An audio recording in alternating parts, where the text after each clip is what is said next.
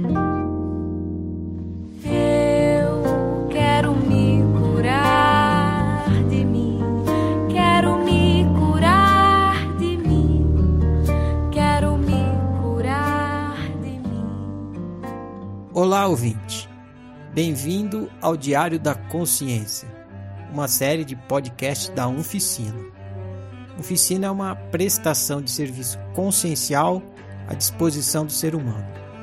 Uma prestação de serviço diferente, autônoma, inspirada, voluntária, universalista, prática e gratuita. O que você irá ouvir a seguir é o compartilhamento de uma prática de autoanálise em grupo, baseada no entendimento de que realidade é uma experiência multimídia e também em outros conceitos autocientíficos estudados na oficina.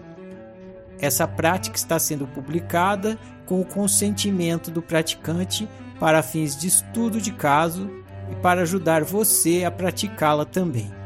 Dito isso, vamos ao estudo de caso. Realidade objetiva. Ande pela memória e encontre um ponto de dor emocional, um ponto de sofrimento. Descreva o que aconteceu nesse ponto. Descreva apenas os fatos, apenas a realidade objetiva.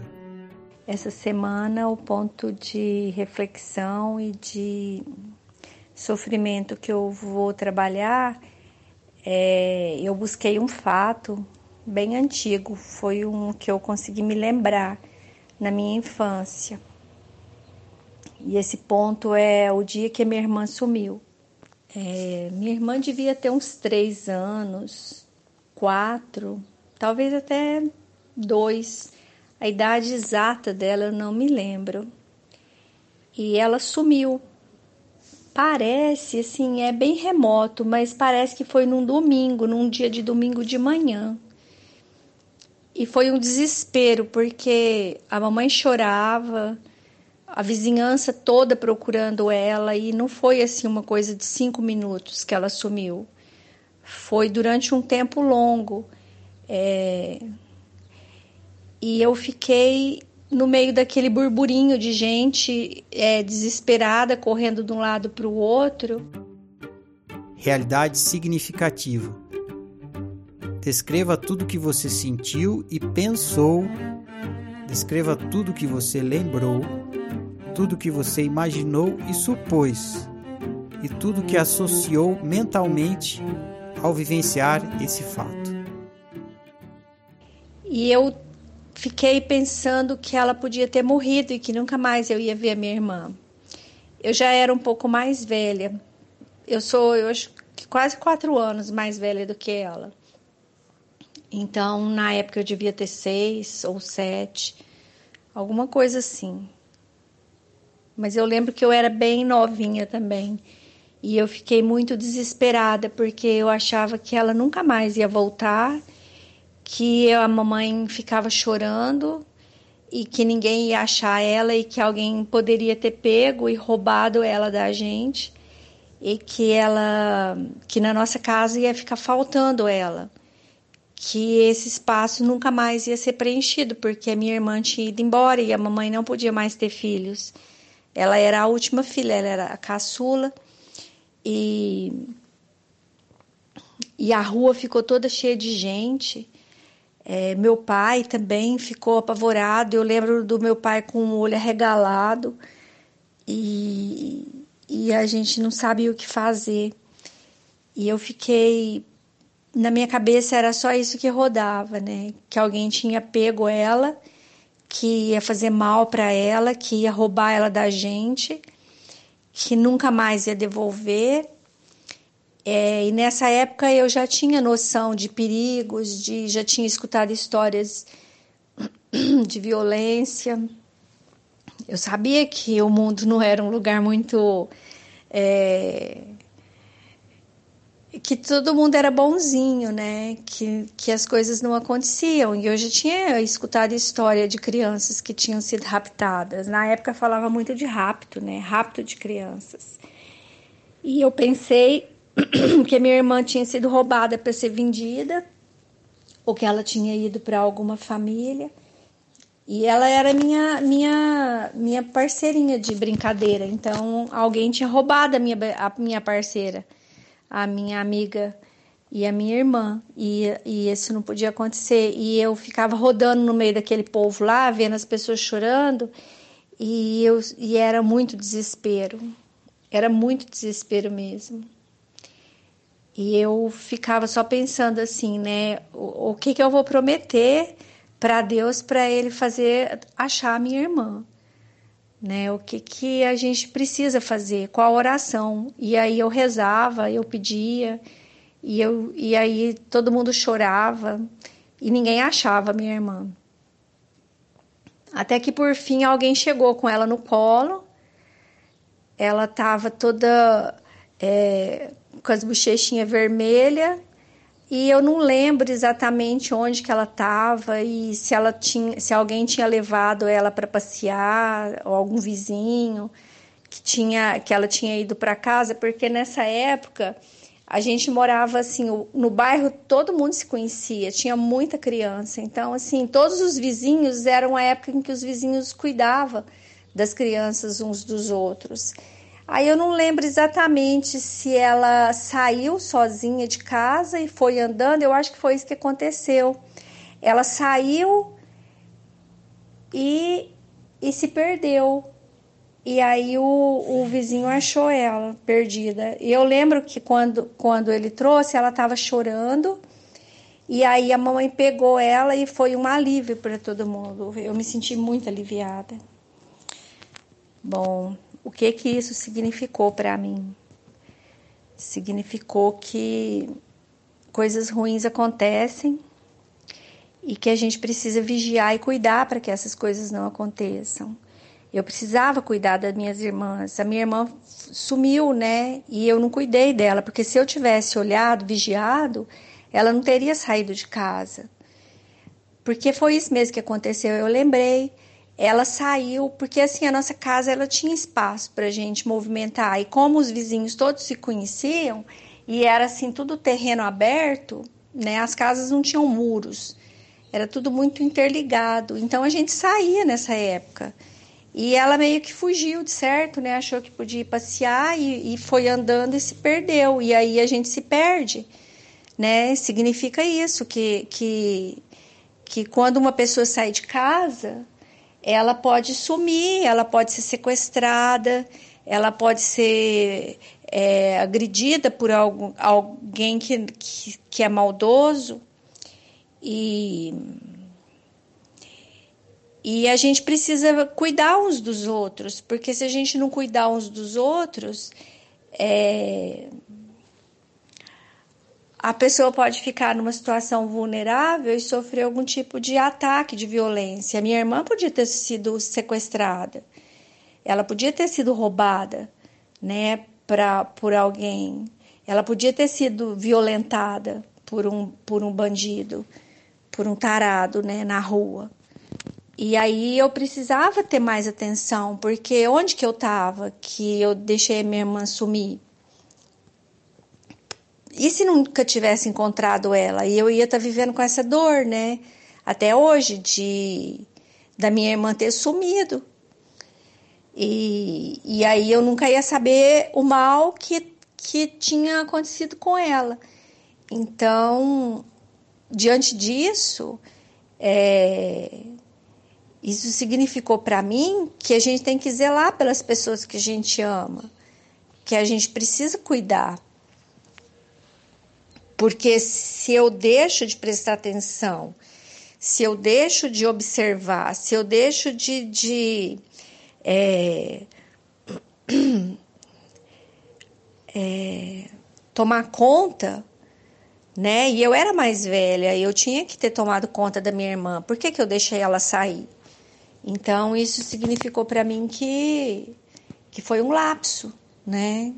E eu sempre é, brincava com elas e a gente estava sempre junto. A gente e, e, assim, elas não estudavam ainda, eu estudava. Então, quando a gente estava em casa, a gente só brincava o tempo inteiro. E era domingo, né? Onde que eu estava? Que eu não, não, não vi minha irmã saindo. Então, foi um descuido. eu descuidei. E todo mundo descuidou também, né? Para ela tão pequenininha ter saído e se perdido e ter passado por um desespero tão grande assim. E, e, a sorte foi que uma pessoa encontrou ela, e se não tivesse encontrado, ela teria se perdido. Então, a partir desse acontecimento, que é o mais antigo que eu lembro, que foi uma coisa assim bastante traumatizante mesmo. Eu não sei se a minha mãe, eu acho que a minha mãe também lembrava disso, todos lá em casa lembravam disso. Mas eu lembro disso com muita clareza, com muita nitidez, e eu quando às vezes à noite eu acordo e penso e penso assim, nossa, ela podia ter sumido, ela podia ter sido morta ela podia ter sido estuprada, ela podia ter sido mutilada. E, e mas isso ainda bem que não aconteceu, né? Mas aí quando eu volto nessa situação, eu penso assim que eu tenho que redobrar o cuidado. O cuidado com as pessoas que eu amo. Então isso significou para mim que eu precisava cuidar da, das pessoas que eu amava para evitar que o mal acontecesse com elas, para evitar que elas sumissem, para evitar que elas não voltassem para casa. Então eu tinha que garantir isso. Eu tinha que garantir isso. É... Então, assim, essa, esse é o significado dessa, dessa experiência para mim.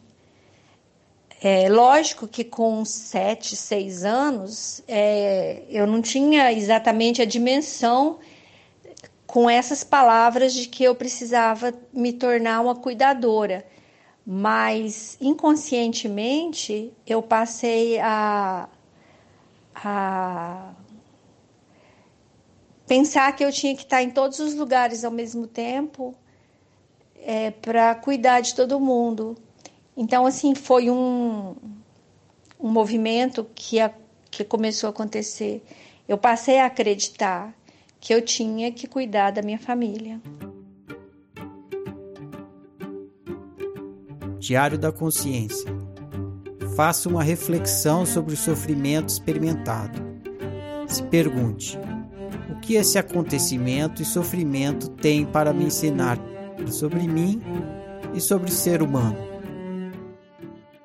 Bom, o que que esse sofrimento experimentado tem para me ensinar sobre mim e sobre o ser humano? Esse, esse, essa experiência que eu tive, ela me ensina sobre que tudo pode, tudo pode acontecer, e me ensina que eu não tenho controle sobre nada. Mas o que aconteceu foi que quando eu experimentei essa, essa realidade é, objetiva, simulada e significativa, ela gerou um trauma em mim. E na época eu vivi isso.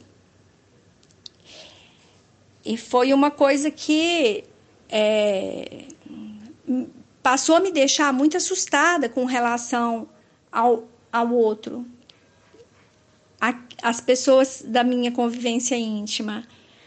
Porque pode acontecer da pessoa sair e não voltar mais.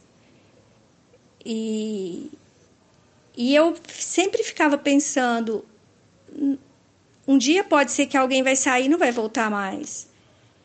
Então, eu sempre ficava tentando arrumar um jeito de segurar as pessoas, delas não saírem e se saíssem me falassem onde que ia, e se demorasse eu sabia onde ir buscar. Então eu sempre tive isso aí gerou, eu esse fato é o mais antigo que eu consegui rastrear desse tipo de experiência. Porque essa experiência ela se repete até hoje. Quando as pessoas da minha convivência vão sair, eu sempre pergunto onde que elas vão e quando dá um determinado horário, que é o horário que normalmente elas chegam, e se elas não chegam, eu começo a ficar preocupada. Aí eu quero ir atrás, eu ligo, e eu não ligo uma vez, eu ligo 50. Até a pessoa atender e falar, não, tá tudo bem. E assim, quem convive comigo já está acostumado, então as pessoas têm paciência comigo. É... Isso é engraçado, porque não deveria ter, né? É... Mas tem. E Isso é engraçado mesmo, né? E, e é uma situação assim de pânico mesmo. Porque o que eu experimentei naquele dia que a minha irmã sumiu foi pânico, foi pânico total. Eu fiquei cega. E na minha cabeça devia passar tudo, né? Eu narrei aqui com a minha linguagem de adulta de hoje, mas na cabeça minha de criança eu via as pessoas e, e eu imaginava que tudo de ruim estava acontecendo, né? Que o mundo estava acabando, que estava caindo. É, e, e, ainda é assim. Então, assim, quando eu olho na minha linha do tempo e vejo esse fato, eu vejo como que isso é, passou a se repetir praticamente todo dia. Isso não é um trauma que eu tenho que tá lá dormindo lá quando minha irmã sumiu. Ele é um trauma que acorda todo dia. Eu, eu gosto muito daquela metáfora do urso na sala de porcelana, é, que, que, que o, os nossos traumas são como um urso na sala de porcelana que fica dormindo. Então, quando acontece um, um gatilho que dispara a, no urso, ele acorda e começa a é, quebrar tudo na sala de porcelana. É, e, e, cada trauma é um urso, então eles estão lá quietinhos. Então acontece uma situação semelhante, dispara o, o gatilho e ele acorda. Esse, esse trauma que eu tenho, ele, ele não é um urso que fica dormindo e de tempo, de da, a cada 10 anos acontece alguma coisa que faz esse urso acordar. Desde que eu experimentei esse trauma, ele acorda todo dia. Então, assim, o, o nome que eu dou para esse urso, desse trauma que eu, vivi, que eu vivi por causa do desaparecimento da minha irmã, chama tormento. Porque é um tormento eu todo dia que alguém sai, se não volta no horário que está acostumado, no horário que falou para mim que ia voltar, eu entro em pânico. Eu experimento a exata sensação que eu experimentei no dia que minha irmã sumiu. E é igual eu falei, eu não ligo uma vez, eu ligo 50. Né? E aí quando a pessoa chega, eu fico em paz, aí eu fico tranquila até o dia seguinte, porque aí o dia seguinte as pessoas vão sair de casa de novo. E, e, e, aí eu não sei se elas vão voltar. Porque é, essa coisa do tudo pode, de certa forma, eu sempre soube que tudo pode. E, e a forma como eu luto com, com tudo pode é tentando controlar o tudo pode. É como que eu controlo para uma pessoa sair e não acontecer nada com ela? Eu rezo. E para ser sincera, é, isso foi uma, é uma coisa assim que, que sempre foi um, um, um, uma coisa assim que era para onde eu podia correr na hora que acontecesse as coisas assim. Eu rezo porque alguém em algum lugar de certo pode fazer alguma coisa para evitar que o mal aconteça. Mas não é assim, né? Não é desse jeito que acontece. Não é mesmo. E Cada um vai cuidando de si. A minha irmã sempre fala isso para mim. Ela fala assim: ah, você pode sair, a gente nem liga se você, que hora que você vai voltar, não preocupa. Agora a gente sai, você fica preocupada, achando, pensando que vai acontecer alguma coisa, isso é até ruim. E outra coisa, a gente sabe se defender. Você não sabe se defender? A gente também sabe. É, então, eu hoje eu olho para esse trauma, para esse urso que chama tormento, e eu falo assim para ele: olha, calma, tudo pode acontecer, mas assim como você tem um, um mecanismo que te protege, que te defende, que luta a seu favor, de, de autopreservação, de, de, de autocuidado, as outras pessoas também têm. A sua irmã também tem esse sentimento de autopreservação e autocuidado. Todo mundo tem. Ninguém quer se expor ao perigo e sofrer violência. Então, cada um vai usar o, seu, o seu mecanismo de autopreservação e autocuidado. Assim como você faz em todas as situações, os outros também fazem. E outra, as pessoas, assim como você, elas elas são donas da vida delas.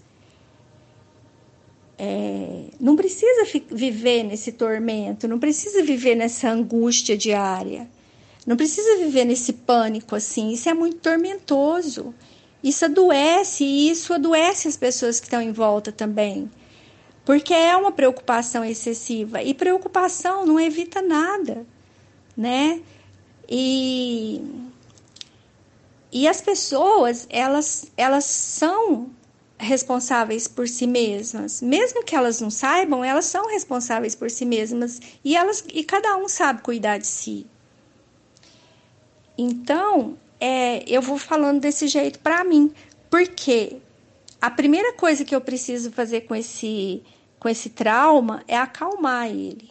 Sempre que ele vem, eu estou tentando conversar com ele, acalmando ele.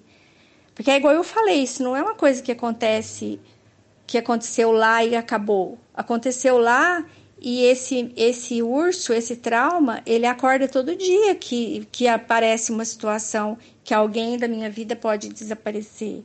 E já teve situações da minha vida que as pessoas desapareceram, porque eu já experimentei morte de pessoas queridas, né? A minha mãe foi para UTI e ela não voltou, ela, ela foi embora. Então é assim, né? Tem, tem pessoas que vão sair e não vão voltar. Tem pessoas que vão é, ali e não, e não vão voltar. Elas vão dizer, ó, oh, eu volto daqui a pouco, mas não vai voltar. Então, assim, tudo pode, tudo pode mesmo. E aí eu falo para mim assim, olha, você não tem controle. E tentar controlar é uma coisa inútil, porque quando a pessoa volta, não é porque você controlou, é porque ela optou por voltar. E aí, é, isso é o que eu posso fazer para mim. É ir conversando com isso, com esse, com esse trauma. É, e é uma prática diária, é uma prática de passo a passo, até ir soltando completamente num estado assim de fé absoluta no arbítrio de cada um, de que cada um está escolhendo o melhor para si, de que cada um, mesmo que não tenha nenhuma consciência, está cuidando de si.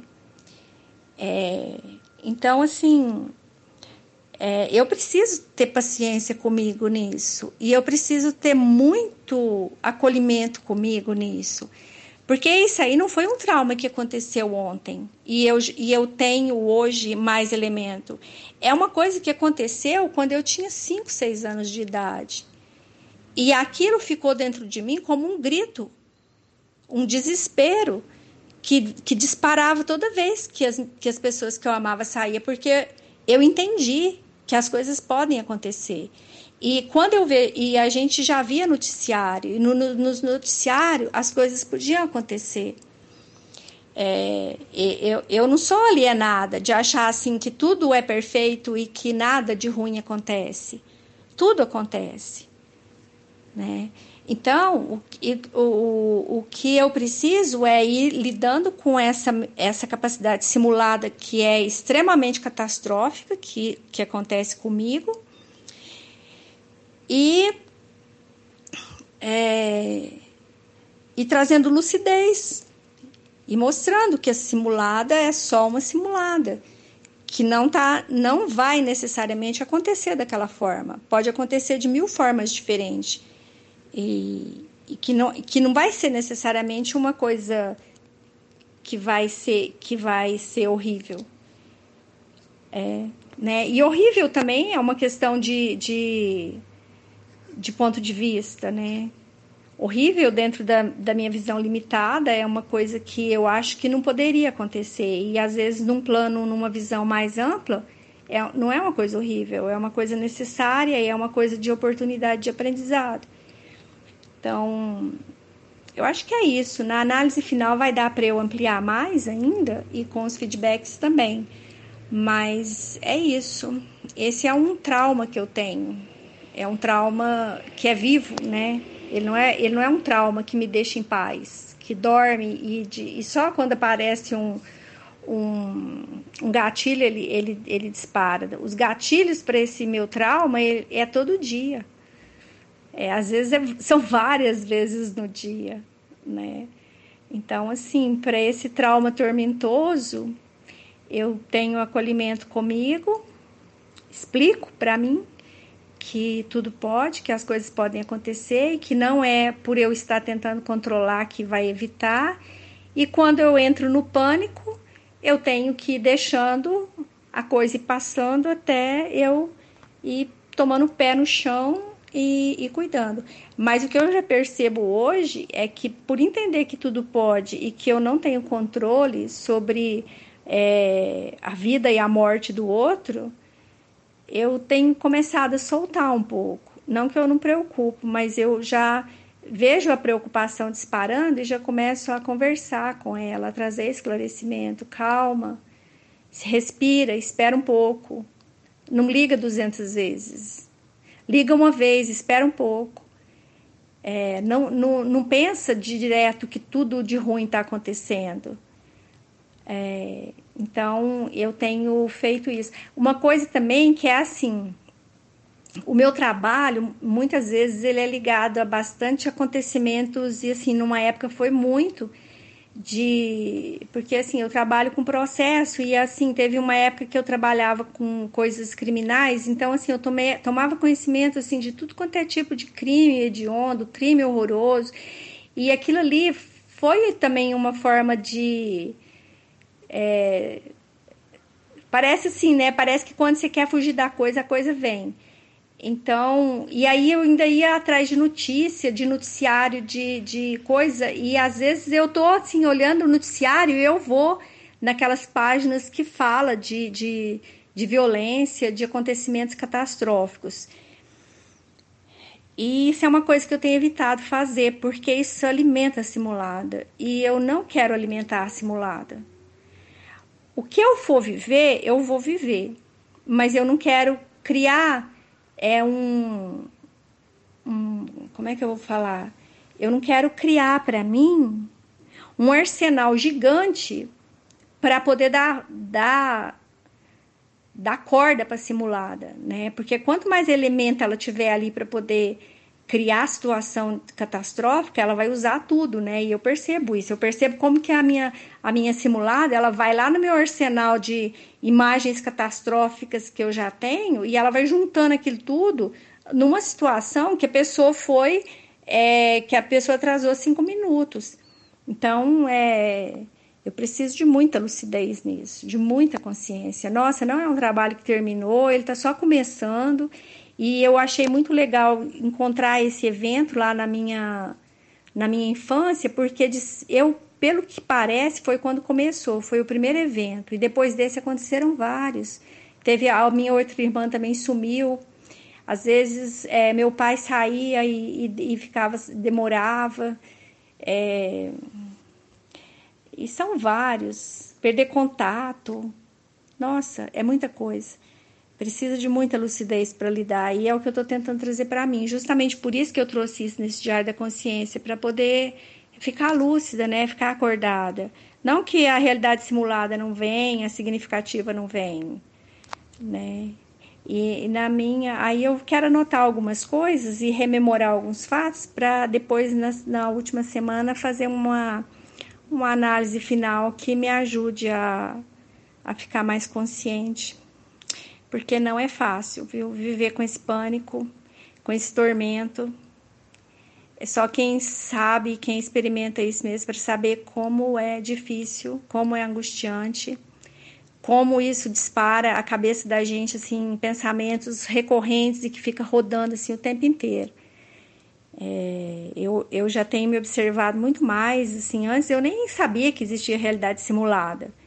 Hoje eu sou mais atenta, porque a realidade simulada, ela realmente ela ela quebra as pernas da gente.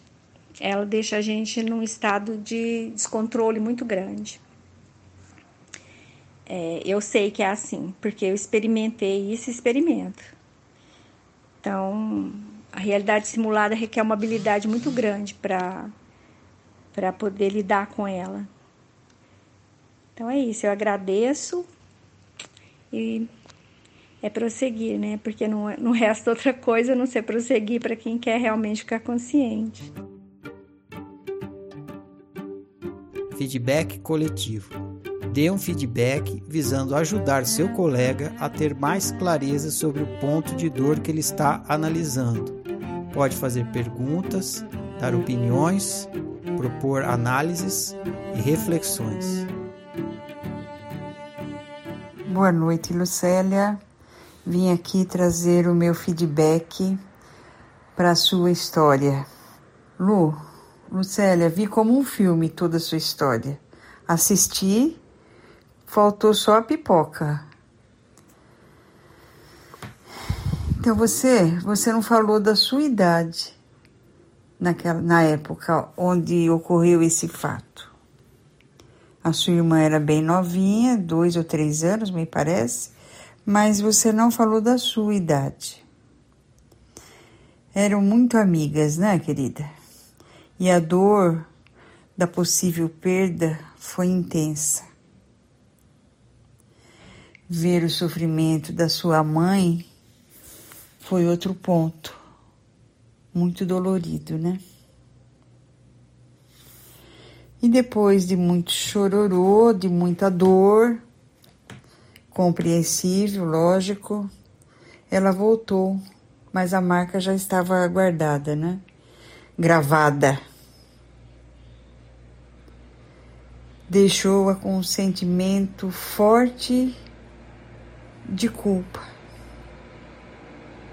tão forte que talvez você hoje ainda não tenha se perdoado pela distração. E então, para não sentir todo aquele pânico e a culpa do porquê e do que e do, do e do tem que, tenta ainda hoje controlar os eventos. Inclusive, como já declarou, usa esse controle ao extremo, porque as pessoas não gostam e nem aprovam esse urso que não dorme. Esse urso tem que dormir e deixá-la e, e deixá-la deixar que os outros tomem sua, seus caminhos, façam suas opções no tempo determinado por elas mesmas, né? Então eu acho que isso está no campo da culpa. Esse é o meu feedback para você. Agradeço pela confiança de se mostrar o íntimo, né? Mostrar a alma. Obrigada, tá? Um grande abraço, querida. Boa noite.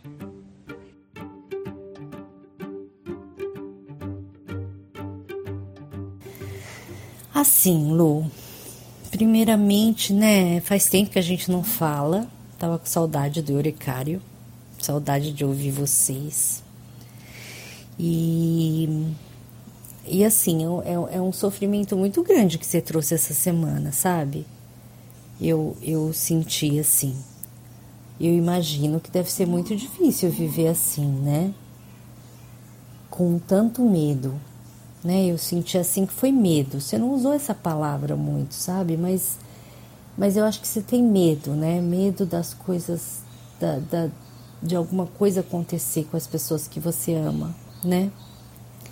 Uma coisa que me chamou a atenção foi assim, quando você estava contando da sua irmã fofa, você usou esse, esse adjetivo, né? Fofa. Fofa, olhos de jabuticaba. Ai, as bochechinhas vermelhas. E teve um momento que você fala assim no seu áudio. Não sei se é exatamente assim, né? Mas você fala assim: e onde é que eu tava? Sabe? Que ela saiu e eu não vi? Sabe? Você, você se pergunta assim, mas como é que, sabe? Você se pergunta. E eu achei assim que essa pergunta que você fez foi muito agora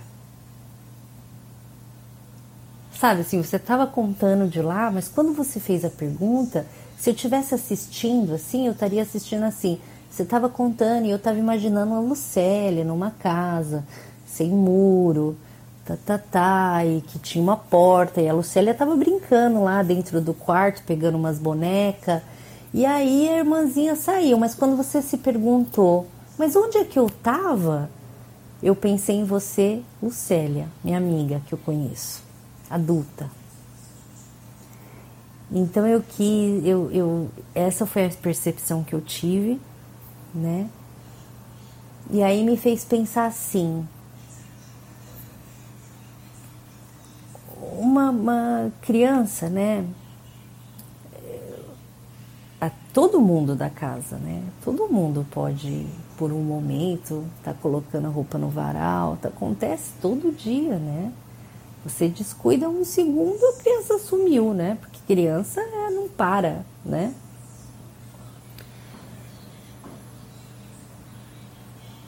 E eles são danados, né? A gente era, né, danado. Então, mas assim, agora você contando isso, você ainda está se perguntando, né? Mas onde é que eu tava, sabe?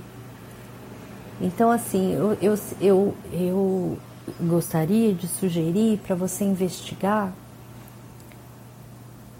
É, talvez assim, se você se sente responsável. O que fez você faz, falar essa pergunta na sua fala, né? É, se você se sente culpada pelo que aconteceu, né? Porque de certa forma, eu não sei, parece assim que você está tendo um efeito, o efeito, né, desse trauma em você está fazendo com que você fale assim, não, olha, deixa eu ver onde está todo mundo agora, porque vamos, eu tenho que ver aqui onde está todo mundo, né? Eu tenho que cuidar de todo mundo, eu tenho que vigiar todo mundo, né? E aí isso sai das suas entranhas como um controle, né? Mas é um efeito do trauma, um efeito do trauma, né? Naquele momento você foi batizada a vigiai. Vigiai, né? Outra coisa que eu gostaria de mencionar é assim, Lu, você falou que, sabe, me tocou bastante quando você falou assim, ai, sabe, quando isso acontecia, eu rezava, né? Eu rezava. Gente, isso me tocou e eu, eu, eu, eu vou comentar. Porque, gente, eu rezava também, sabe, Lu? Eu rezava, eu rezava e isso me trazia um conforto. E é um conforto que o eu não sei não traz. E na hora que a gente está preocupada, na hora que o urso acorda, né? Eu gosto muito dessa metáfora que você me sugeriu. Eu gostei muito. Na hora que o curso acorda, né? É a hora do não sei. Não sei onde ele tá, não sei onde ela tá, não sei por que, que não me mandou a mensagem. Não sei, não sei, não sei. E não sei não é igual confortável como, meu Deus, eu tenho certeza que você está cuidando para mim né? Conforto da fé, né?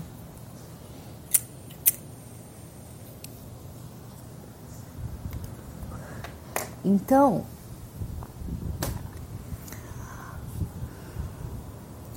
é difícil porque a gente decide trilhar um caminho que não é um caminho reto de flores, né? Que é o caminho do autoconhecimento. Pelo contrário, o meu, pelo menos, está sendo assim, deserto deserto. Então a gente decide seguir esse caminho e aí não tem nem ninguém, né, as pegadas na areia lá para segurar na mão da gente, né? A gente tem que lidar só. Então é, é como se fosse assim um, um, uma pílula, né? Um, um, uma ajuda, uma mão que você tinha ali para a hora, porque esse urso está acordando desde que você tinha aquela idade lá que a sua irmã desapareceu, né? Então você tá se virando como pode a vida inteira, né? Tá se virando como pode. E uma da parte foi segurar na mão de Deus. E agora não é fácil, entendeu? Agora você tá tentando entrar dentro, né, da, da, da questão. E aí, eu vou te falar assim, dividir com você, porque eu não sei, eu não sei falar, né? Pelo seu sofrimento ou pela sua experiência. Eu só posso ouvir a sua experiência e, e talvez entender, né?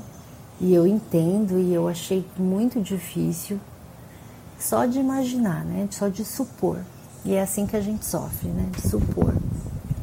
Mas eu achei assim que para mim, na minha experiência, quando o meu urso acorda, não há nada, pelo menos até hoje, que eu tenha tentado falar para ele que resolva. É assim, o urso é como se fosse dopado, né?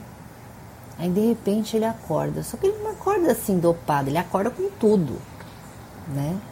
E aí aquele turbilhão vem. Nem sempre e na maioria das vezes eu não fico consciente, querendo me observar na hora que o meu urso acorda, tá? Mas eu já fiz certos compromissos comigo. Assim, um dia que eu tô muito bem, então, por exemplo, o dia que todo mundo, você sabe onde todo mundo tá, telefone, todo mundo respondeu a mensagem, todo mundo tá em casa, ninguém foi viajar, tá, tá, tá. Aí você faz assim, ok, hoje eu tô bem, então eu vou me comprometer que da próxima vez que isso acontecer, eu não vou reagir, né?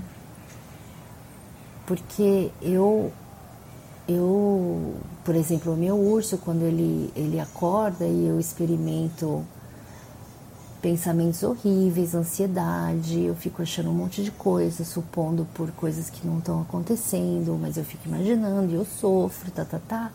Eu tenho a tendência de me machucar, né? Eu tenho a tendência de, entendeu? Eu quero fazer coisas que me tire da, daquele momento, né? Eu quero usar droga, eu quero andar de moto bem rápido, eu quero eu quero fazer qualquer coisa que me tire daquele daquela coisa, eu vou brigar, eu vou ligar, eu vou eu vou, entendeu? E isso é reagir, né? Então, assim, mas eu eu tenho feito compromissos comigo assim. Então, enquanto o urso está dormindo, eu vou fazer um compromisso de que quando ele acordar, aconteça o que aconteceu, eu vou ter que aguentar até o fim. Entendeu? Tipo, ver a escola de samba passar.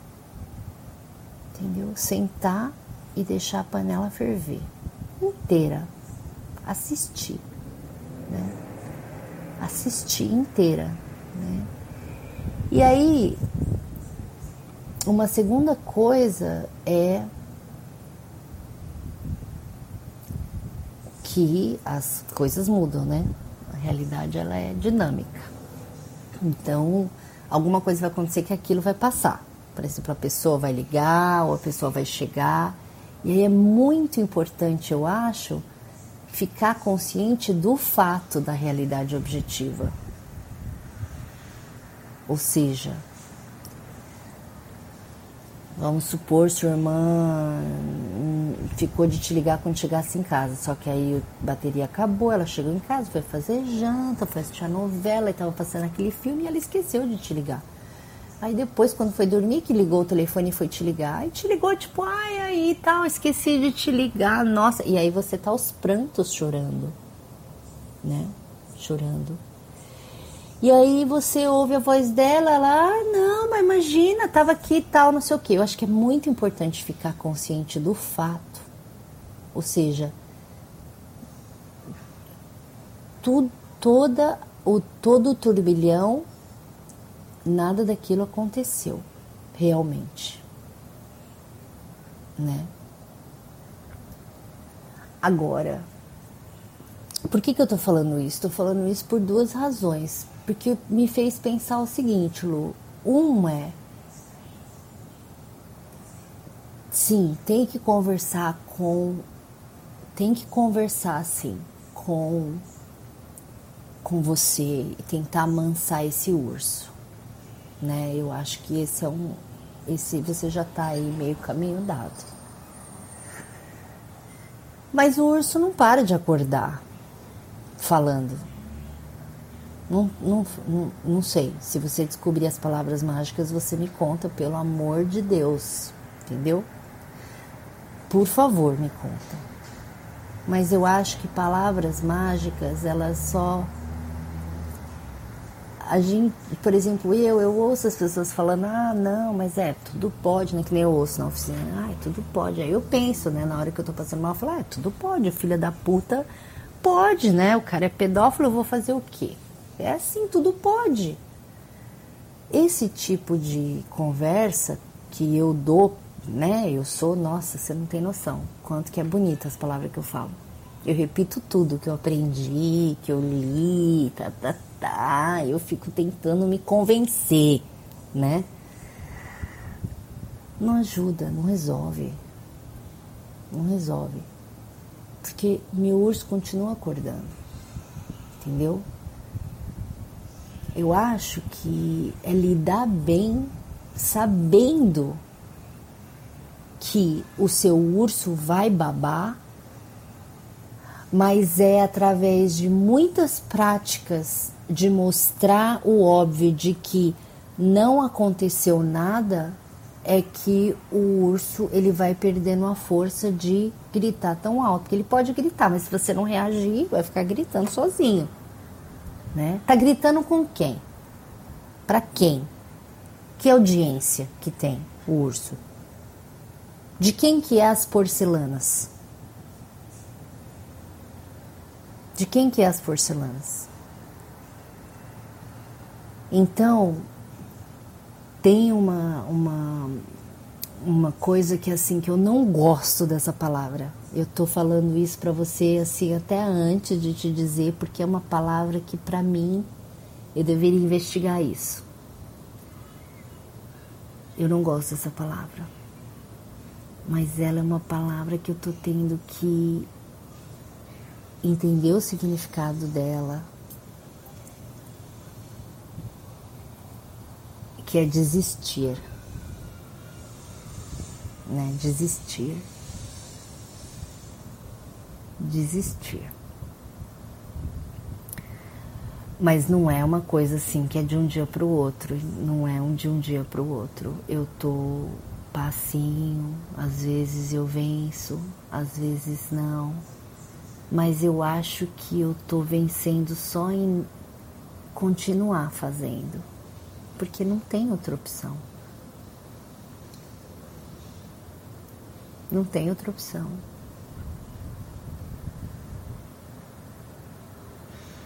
E assim, eu vou falar para você de todo o meu coração, é essa história de tudo pode, de viver alienado, que o mundo é todo verdinho, entendeu? Eu acho que não é realista, porque o jogo, o mundo, quem quiser chamar do que, que é isso aqui, tá? Tudo pode, exato. E as coisas podem acontecer. Coisas horríveis acontecem, né? Coisas horríveis acontecem a cada minuto. Né? Você, vê, você ouve, eu ouço essa história dessas crianças, entendeu? Agora no Brasil, tá agora mais passando na televisão, um negócio que eu não durmo de noite às vezes. Né? Você não dorme, você não dorme pensando. Mas eu acho que é uma possibilidade e deixa ver quando acontece, lidar com isso. Tá, tá com algum tipo de sanidade para lidar com isso, com o que pode acontecer sim. Não vou falar para você, ah, desencana, não se preocupa, ah, imagina, isso aí fica se preocupando, entendeu? Eu acho que isso aí é papo alienado. Não, papo reto. É fato. No fundo, o seu medo tem, tem o seu, o, a, o seu medo ele é baseado em quê? É essa a questão. Baseado em fatos. Mas sofrer antes dos fatos, aí você está sofrendo milhões de vezes e o fato nem aconteceu. Né? Uma coisa que tem me, me assim, me, não sei, caiu uma ficha assim para mim é que assim, às vezes eu planejo uma coisa e eu imagino, né? Eu pensei, ah, eu vou naquele lugar, aí eu vou fazer assim, assim, assim. Aí eu vou. Só que aí acontece tudo diferente. Até consigo fazer tudo o que era o, enfim, o que eu tinha que fazer, mas eu acontece diferente. Não tem como, é, é impossível você conseguir pensar no momento futuro e ser aquilo. É tudo imaginação, né? Porque a realidade ela é, é dinâmica e ela é sempre, o presente é sempre uma surpresa, até mesmo dentro da sua casa. Se você olhar para os lados agora, você vai pensar, ah, tá tudo tão familiar, aí você não percebe isso, esse detalhe, mas assim, é familiar, mas está sempre diferente. Você pode estar na mesma casa todo dia, você nunca senta exatamente no mesmo lugar do mesmo. É sempre alguma coisa diferente, porque é tudo novo, não é, entendeu? De novo, é, é, sempre é, é, é, é. Não se repete, né? Então não tem como a gente saber.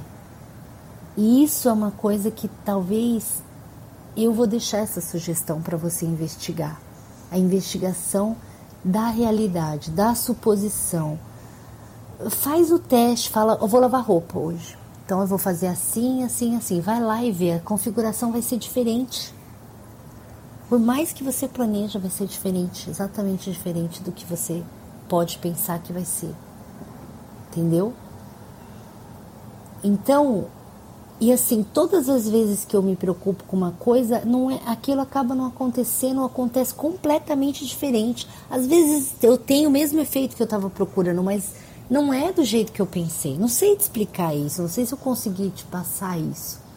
Mas vale muito a pena investigar isso, porque eu acho que isso seria assim, talvez um, um, um grande, uma grande maneira de você domar esse urso. Porque esse urso, Lucélia, ele vai precisar de muitas, muitas calmaria.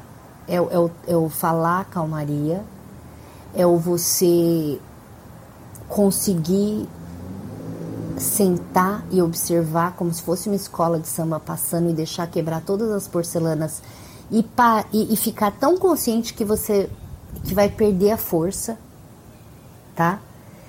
E mostrar o óbvio mostrar o óbvio. Ou seja, não aconteceu nada. E tirando a força. Com que força que esse urso está se mexendo? É aí, é aí, na, nessa, nessa, nesse centro que tem que mexer. Nesse centro. E assim, falando de você, mas falando para mim, a gente segue juntos praticando nessa roda de cura.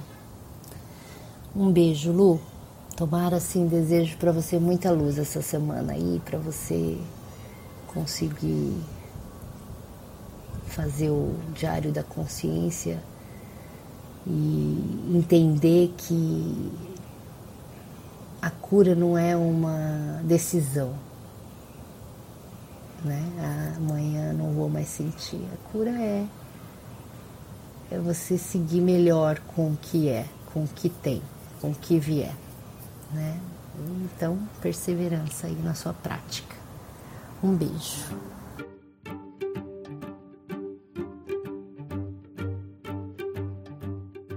Então, é, deve ter sido muito, muito difícil, né? Você ver todo mundo preocupado e se preocupar também e não ter as respostas e ser muito pequena para para interferir no, de forma positiva né, em toda aquela ação que estava acontecendo. E acaba mesmo traumatizando a gente, né? De como proceder, como fazer, e ver os adultos desesperados. Quando a gente é criança, a gente se baseia sempre na, na visão adulta mais próxima, né? Eu fico imaginando porque uma vez aconteceu isso também. A minha mãe perdeu o meu filho, meu filho, o meu irmão no, no passeio público que tem aqui, aqui na minha cidade. E, mas foi um desespero, foi coisas, coisas assim de cinco minutos. E ela chorava desesperada e, e deixou a gente com os guarda florestal, assim, eu e a minha irmã, né? E, a gente tinha, a gente era muito pequeno. Ele tinha três anos, eu tinha quatro, mas eu lembro de tudo desse dia. E, e eu lembro dela gritando, desesperada, procurando, e, e as minhas tias que estavam com ela também, tipo, fizeram uma força-tarefa e foram atrás do Piá. E ele estava no parquinho, assim, sabe? Graças a Deus, naquela época, assim, não, não não sei se tinha essa essa coisa, essas violência animalesca com crianças, mas mas também foi foi assim, foi coisa rápida, não foi assim tão desesperador quanto o seu, né? Que foi muito tempo que ela ficou perdida, sua irmã. O meu irmão também era loirinho, de olho azul, só que ele era magro, magro, magro, parecia um, um boneco de madeira, tão magrinho. e, mas era, era bonitinho, né? E daí. E, a minha, e ele sempre foi o filho dourado da mãe, então. O único piá, aquelas coisas. E, e ela cuidava dele, assim, com todo o amor, carinho, afeto, cuidado, porque quando ele, ele é irmão gêmeo da minha irmã, né? E quando ele, a minha irmã nasceu, bem normal, tudo, ele nasceu com um quilo e meio. Quando o médico, quando a minha mãe ficou de alta, assim, do, do parto dos gêmeos, né? O médico falou assim, ó, não compensa levar a criança para casa, porque ele vai morrer. E a minha mãe sempre contava que, que deu mamar para ele com conta-gota e aquelas coisas. Ele fez de tudo para salvar o Piá. E tá, já tem 50 anos, tá lá, lindo, forte. Só falta ser avô, porque tem filho e tudo. Então, os esforços dela valeram a pena. Mas, assim, voltando, né? Eu lembro do desespero dessa mulher quando perdeu o Piá. Daí eu fico imaginando de você, além de de, de, de, de todo o teu desespero, ver o desespero dos adultos, né? Que, e ainda, ainda mais que foi muito tempo, porque o meu eu não cheguei nem a ficar muito preocupada, porque acho que em 10 minutos eles encontraram o, o, o meu irmão, né? Agora você assim, na situação, é, e a gente vê, a gente pega, não adianta, a gente pega a vibração externa, né? E daí eu penso assim, né? Ah, o que que essa história tem para te contar, né? Eu vejo assim que, que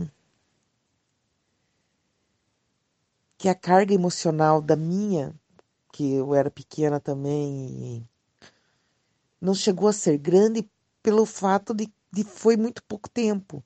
Agora, na, na, na tua experiência de perder a tua irmã, a irmã, né?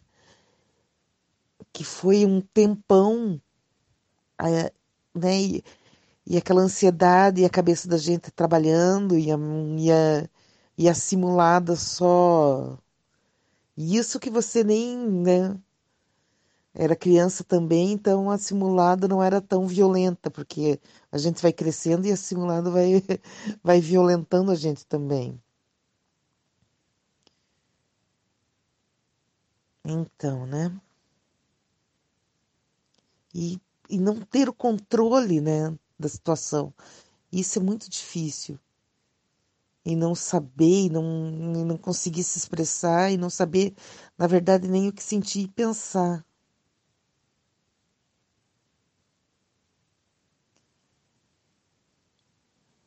Né?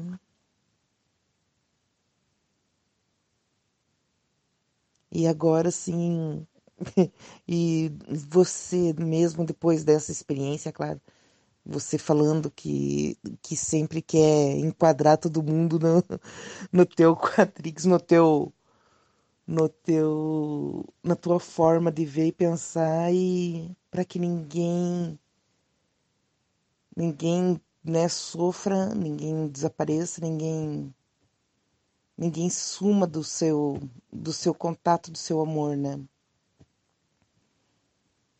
Mas daí eu te pergunto, é, até onde você pode fazer isso? Porque, como você mesmo disse, todo mundo já diz que não, que não precisa desses cuidados. E. E dentro de você, como que você aceita isso? As pessoas não, não, não que não aceitem, né? Mas eles já estarem grandes e e, tipo, e individualizados para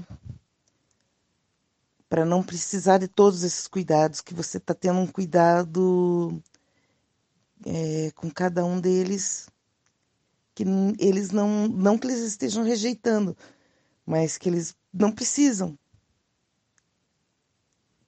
Que eles precisam que você fique mais calma e, e em você. Pense mais em você, não é?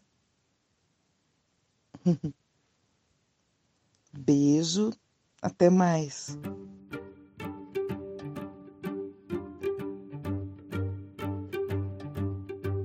Oi, Lucélia, bom dia. Resolvi dar mais um pitaco aqui na sua história. É, amanheci com essa sensação. É, o medo. O medo também é um criador de ursos, né? O medo de perder o objeto do seu prazer, da sua alegria, que era o que sua irmã representava para você, né?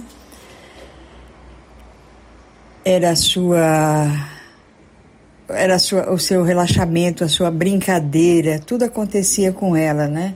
Além dela ser linda, né? Quem não gosta de coisa bonita, né? Eu adoro. Tudo isso também criou esse urso dentro de você. Eu acredito. Ok? Um beijo, querida. Análise final.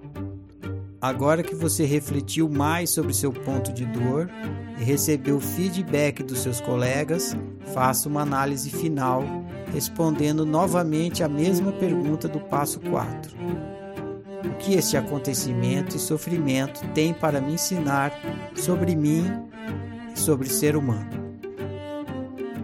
Eu não acredito que eu tenha chegado a uma análise final ainda não, porque eu me sinto ainda muito perdida nessa situação de pânico, de responsabilidade, de, de, várias, de várias coisas. Mas algumas, alguns pontos eu consegui é, visualizar nessa, nesse diário dessa semana.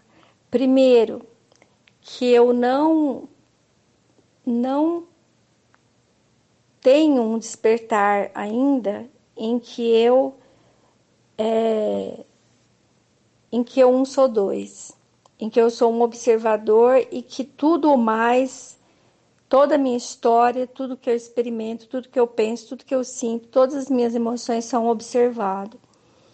Porque eu, quando eu vivo uma experiência, eu entro nelas sem nenhum tipo de distanciamento não sou eu assistindo um filme da minha própria vida, é tudo misturado.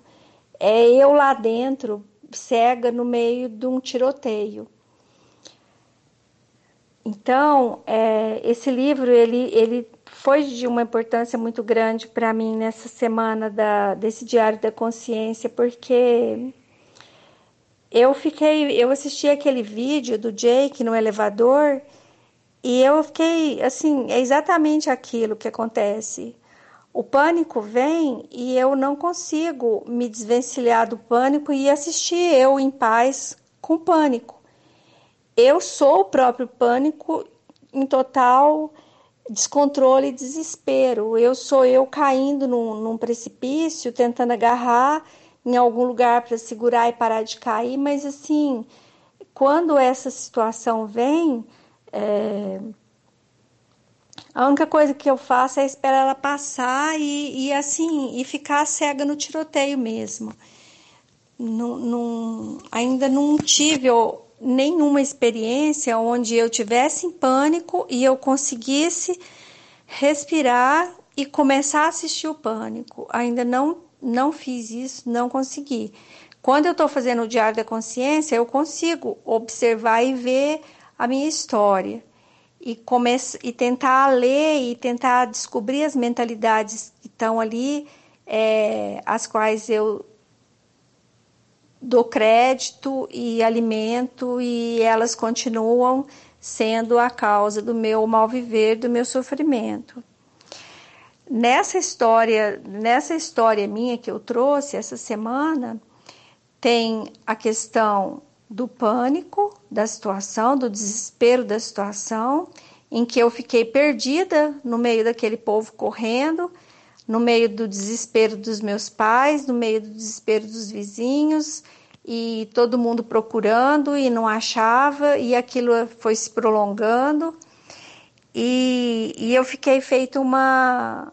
E assim, quando você é criança, que você está no meio de uma situação dessa, que os adultos estão desesperados, eles não, não, não te veem ali. E é meio que você está por conta ali e muito mais é, perdida e desesperada do que os adultos, porque eles sabem mais ou menos, eles aparentemente eles dominam a situação, mas só que eles estão desesperados. E aí, quando o adulto, que é a sua referência, que você sabe com quem você pode contar, está desesperado na situação, o que, que sobra para você? desespero total na situação. E foi o que eu experimentei. Então, é, essa, essa é uma outra coisa. Então, eu experimentei o pânico, o desespero da situação. E, e aí começou a, começou a desenvolver em mim, eu não sei se foi nessa época, porque assim, tem muita investigação que eu estou fazendo e eu tenho descoberto muita coisa sobre as minhas mentalidades.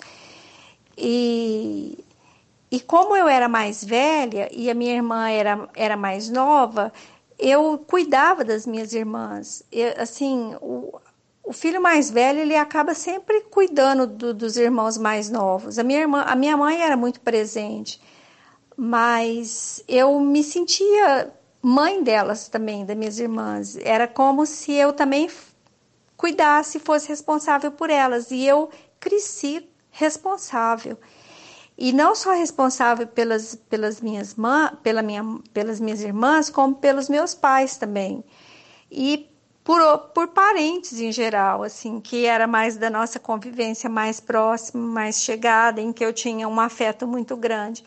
Então eu sempre achava que eu tinha que cuidar, que eu tinha que, que eu era responsável e que eu tinha obrigação, é, obrigação de, de, de estar presente e, e não deixar que as coisas ruins acontecessem.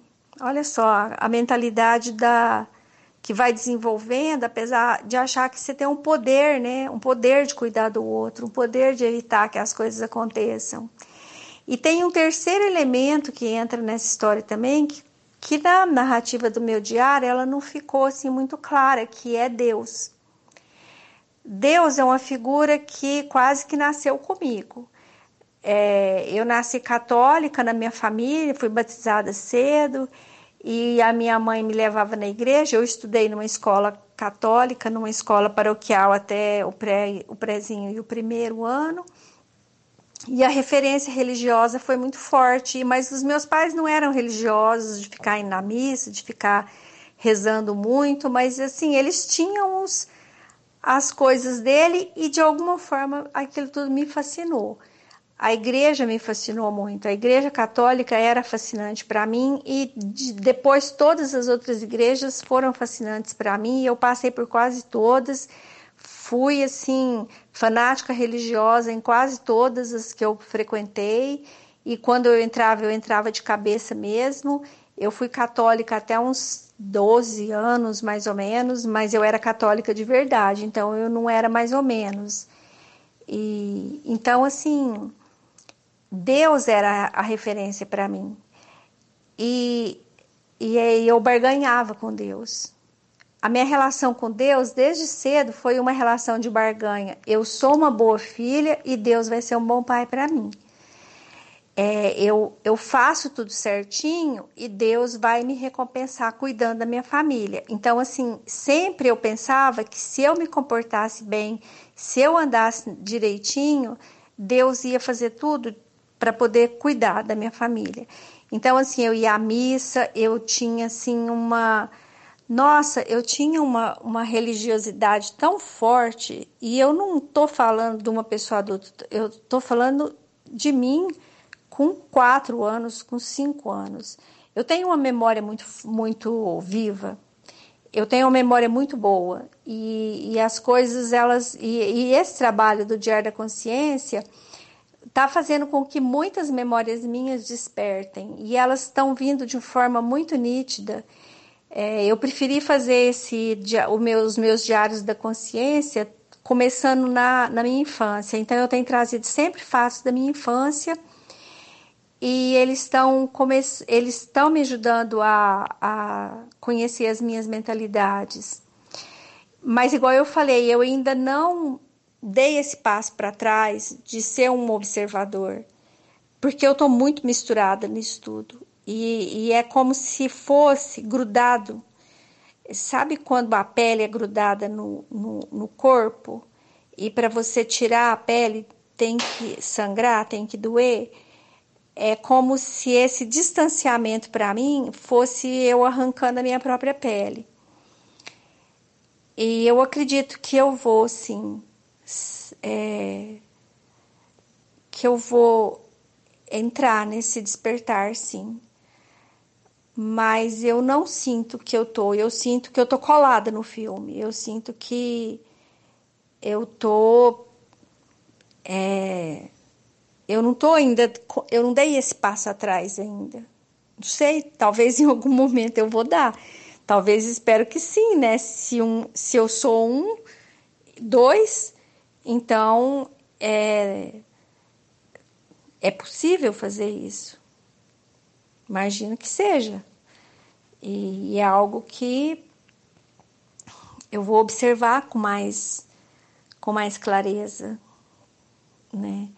Então, assim, o primeiro passo que o livro fala é, é aquilo que mostrou no o personagem do Jake. Ele dá um passo atrás e ele deixa o, o o pânico manifestar e ele assiste o pânico. Eu entro no pânico, igual eu falei, mas eu já sei que existe o pânico. Então, de alguma forma, eu estou assistindo o meu pânico, né? Eu ainda não tive, é, eu tive algumas situações de, de, de entrar na, na loucura esses dias, mas eu entrei, eu não me afastei foi, era uma oportunidade de eu dar um passo atrás e, e, me assistir na doideira. Só que eu me assisto na doideira depois que ela já passou. Enquanto ela está acontecendo, eu ainda não consegui assistir. Mas a prática do diário está me ajudando a dar um passo atrás e, e assistir a minha história como se fosse um filme mesmo, eu sentada assistindo. Porque aí também me permite ver mais as minhas mentalidades. Então, voltando no diário dessa semana, tem esses três elementos, né? Tem o pânico, tem a mentalidade que isso foi fazendo surgir, de que eu sou responsável, de que eu tenho que cuidar, e tem esse terceiro elemento que é Deus, o meu grande é, protetor e o meu pai, e eu sou filho dele, e, e, e numa relação espiritual, porque na terra, né, eu tenho meu pai e minha mãe, e no céu eu tenho Nossa Senhora e Deus. Então eu sou duas vezes filha. Eu sou filha dos meus pais e eu sou filha de Deus essa relação com Deus ela é toda poderosa, porque eu sendo uma boa filha, ele pode me dar tudo. Então, assim, olha essa mentalidade construída bem remota para mim. E, e acrescentou na minha história uma, uma lembrança que, que, eu não tá, que eu não tinha mais, eu não, não lembrava disso, e conversando esses dias, é, me foi relembrado isso. Eu participava de um grupo espiritualista e às vezes tinha algumas reuniões e era um laboratório aquilo lá em que a gente experimentava e se permitia é, bastante coisas assim com relação ao que eu vou dizer aqui, mundo espiritual. Então algumas entidades se manifestavam e a gente conversava conversava com elas. Eu vou falar essa linguagem assim. E mesmo porque que é a que eu, que eu aprendi e a que eu tenho, né? Então a entidade manifestava e a gente conversava, fazia perguntas, era um diálogo assim, franco e aberto, e, e eu adoro perguntar, então assim, eu aproveitava, né? E tinha uma entidade que eu tinha muita afinidade com ela, eu achava ela muito curiosa e eu gostava muito de conversar com ela. E eu coloquei o nome dela de Andarilho e ele tinha uma pedagogia interessante, que ele criava histórias, que ele dizia que era de nossas vidas passadas, e só que nessas histórias ele trazia muito da, da personalidade, da mentalidade da pessoa. E eu só me dei conta de, dessa, da relação dessa história com esse episódio do desaparecimento da minha irmã. Ele contou uma história em que eu era uma mãe, que eu tinha um filho pequeno, mas que eu precisava trabalhar. E eu saí para trabalhar e o meu filho ficou em casa sozinho. Ele saiu de casa, foi para o trilho do trem, o, trilho, o trem passou em cima dele e matou a criança. Olha assim, a representatividade disso e como que isso tem tudo a ver com a minha mentalidade com relação a tudo na minha vida em, em relação assim a, a não perder as pessoas que eu amo. Toda a minha questão é assim, perder as pessoas que eu amo.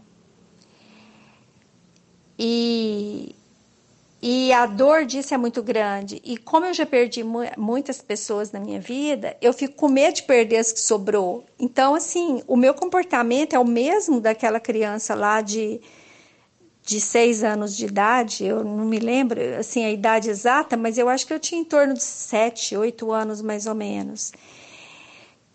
Aquela criança naquele dia experimentou o que essa mulher experimentou. Ela experimentou o pânico, ela experimentou a dor da, da, da perda e ela experimentou a responsabilidade de não ter cuidado. A, ou seja, a, o fracasso de não ter cuidado, de não ter estado presente.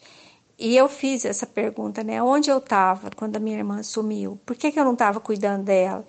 Isso gerou em mim sempre, assim, essa responsabilidade. Então, assim, eu sinto que eu tenho uma obrigação de cuidar. Uma obrigação de fazer de tudo para que as pessoas que eu amo não vão embora, não sumam, não morram e não desapareçam da minha vida. Então, assim, olha, essa é uma luta árdua e em glória, porque os meus pais já foram embora. Então, assim, para quê, né? Para que, eu estou nessa, nessa luta em glória? Eu tenho só que desfrutar o que está comigo. Eu sei disso.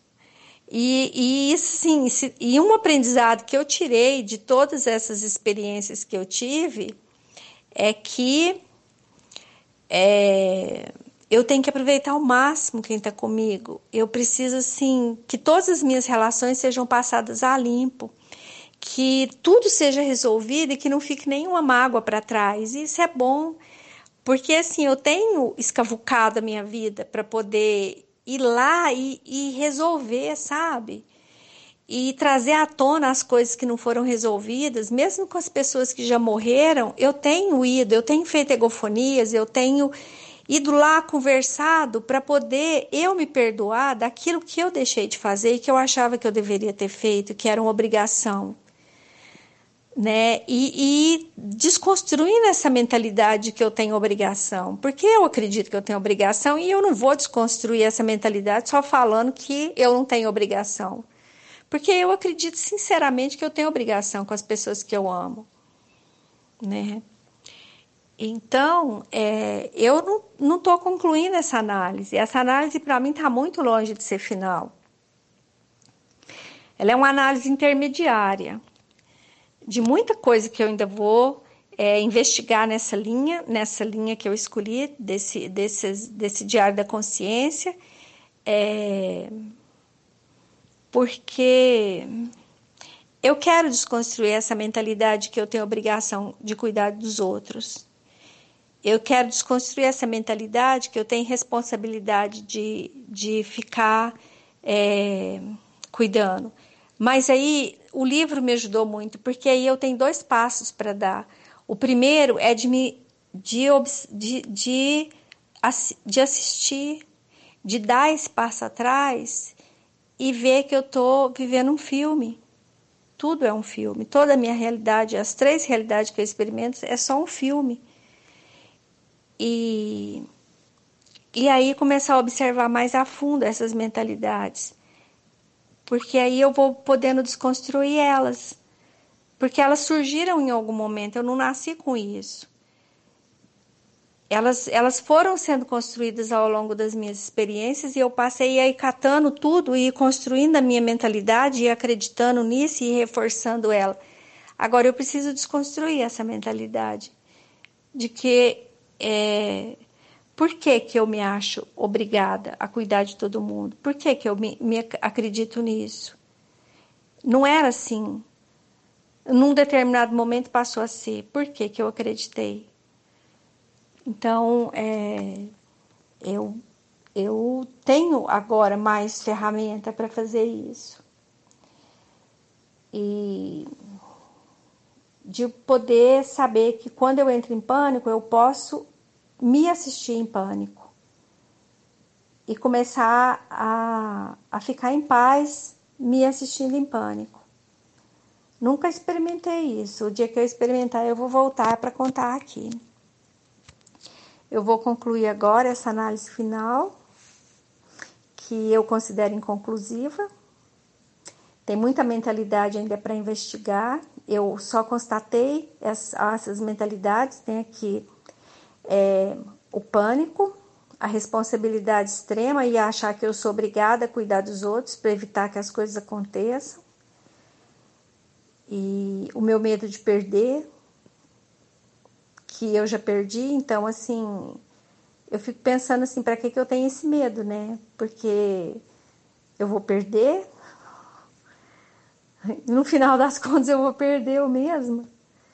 E a, a questão de Deus na minha vida e como eu vivi sempre para poder agradar a Deus para e ser uma boa filha para que eu recebesse dele todos os os préstimos, a proteção, o, o carinho.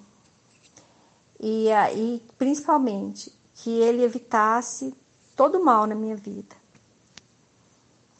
Né? E para isso eu tinha um, um excelente criador de mentalidades religiosas, porque eu li a Bíblia duas vezes inteira, então assim eu me amparei ali com um arsenal de crença bastante vigoroso para poder me mostrar que se eu andasse na linha, se eu eh, seguisse aqueles preceitos, Deus certamente me recompensaria com a proteção e evitando que o mal acontecesse.